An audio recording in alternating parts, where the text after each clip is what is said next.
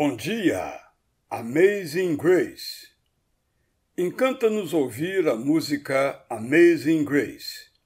Incomoda-nos ter que escutá-la como preciosa graça ou eterna graça, uma vez que o original inglês pede um adjetivo de três sílabas e não de quatro, como ocorre na palavra maravilhosa.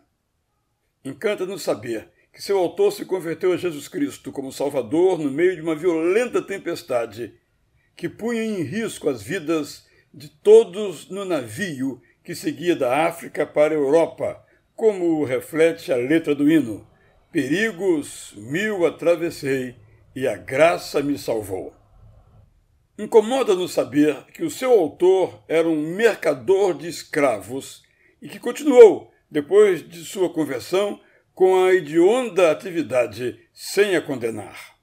Anima-nos, contudo, descobrir que anos depois de silêncio, ele abominou seu passado, ao ponto de escrever um pequeno e influente livro em que confessou publicamente, embora tardiamente, a sua vergonha por ter participado do infeliz e desgraçado negócio, e conclamou seu país a abolir algo tão iníquo tão opressivo e tão destrutivo como o comércio de escravos africanos, segundo suas próprias palavras.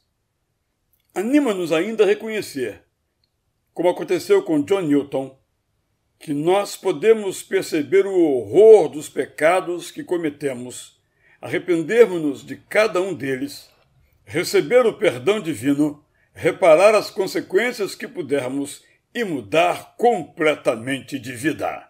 Eu sou Israel Belo de Azevedo e lhe digo mais uma vez, com prazer, bom dia!